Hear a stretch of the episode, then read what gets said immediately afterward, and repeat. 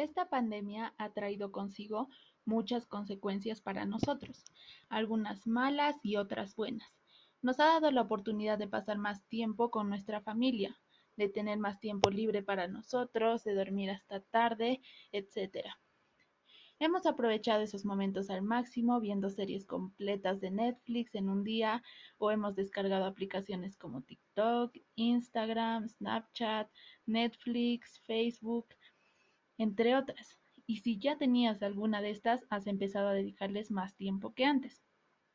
Es nuestro pasatiempo favorito compartir memes o cadenas de Facebook en WhatsApp, hacer coreografías con canciones de moda, disfrutar de series de cinco temporadas desvelándonos por acabarlas en un solo día, pero cuando se trata de trabajar o estudiar hasta tarde, nuestro sueño sí es sagrado, ¿no?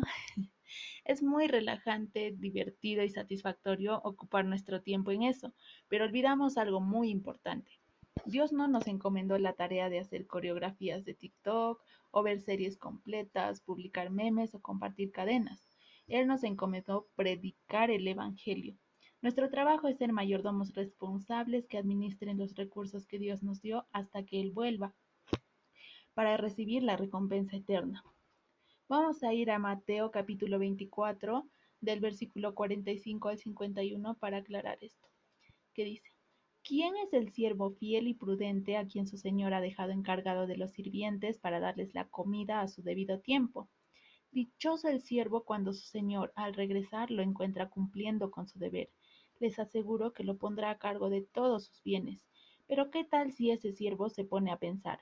Mi señor se está demorando y luego comienza a golpear a sus compañeros y a comer y beber con los borrachos. El día en que el siervo menos lo espere y a la hora menos pensada, el Señor volverá, lo castigará severamente y le impondrá la condena que reciben los hipócritas y habrá llanto y rechinar de dientes.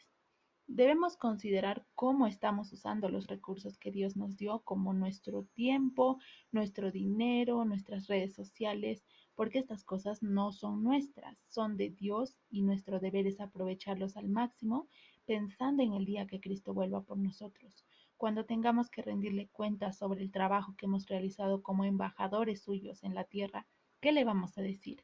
que malgastamos nuestro tiempo viendo series, TikToks y memes? Empecemos a pensar desde ya en ese momento, porque no sabemos cuándo va a volver Cristo. Ahora vamos a hablar de lo que debes dejar de hacer. Número uno, ocupar más tiempo en las redes sociales que el que ocupas leyendo y meditando en la palabra. Es importante que tengamos tiempos de lectura y meditación de la palabra. Este es uno de los principales alimentos para evitar y combatir la anemia espiritual. Número 2. Buscar entretenimiento y distracción en las redes sociales en vez de tener tus tiempos de oración. Es muy común que, que busquemos desestresarnos y vaciar nuestra mente de tantas preocupaciones viendo cosas divertidas como memes, coreografías de moda, etc. Sin embargo, Dios nos manda que si tenemos preocupaciones, estrés o ansiedad, vayamos a echarlos a sus pies como dice en Primera de Pedro, capítulo 5, versículo 7, que dice, echando toda vuestra ansiedad sobre Él, porque Él tiene cuidado sobre vosotros. Debemos orar en todo momento, no solo antes de dormir o para bendecir los alimentos. Ahora vamos a Santiago, capítulo 5, versículos del 13 al 16, que dice, ¿sufre alguno de ustedes? Que haga oración. ¿Está alguno alegre? Que cante alegre. ¿Está alguno entre ustedes enfermo? que llame a los ancianos de la iglesia y que ellos oren por él, ungiéndole con el aceite en el nombre del Señor, y la oración de fe restaurará al enfermo y el Señor lo levantará. Y si ha cometido pecados, será perdonado. Por tanto, confesaos vuestros pecados unos a otros y orad unos por otros para que seáis sanados. La oración eficaz del justo puede lograr mucho. La oración es el segundo alimento espiritual para no tener anemia espiritual. Y quiero hacer un paréntesis aquí y hablar sobre básicamente lo que es una anemia espiritual. Creo que la mayoría de nosotros conocemos la enfermedad de la anemia, que consiste básicamente en una enfermedad que se crea por la inadecuada alimentación y no es como muchos piensan que está relacionado como con la anorexia por falta de comida o con la obesidad por, por exceso de comida. Una persona que tiene anemia puede ser obesa o puede ser anoréxica. La anemia no depende de, del, del cuerpo que tengas. Entonces, es lo mismo en la anemia espiritual. Tú puedes ser muy sabio, puedes conocer toda la Biblia, puedes saber todo exactamente lo que dice ahí, pero, pero necesariamente también debes tener fe y debes tener un corazón agradecido. Y no puedes tener solo una de las dos cosas, puedes, no puedes ser solamente sabiduría y no espíritu, o no puedes ser solamente espíritu y no saber de la Biblia.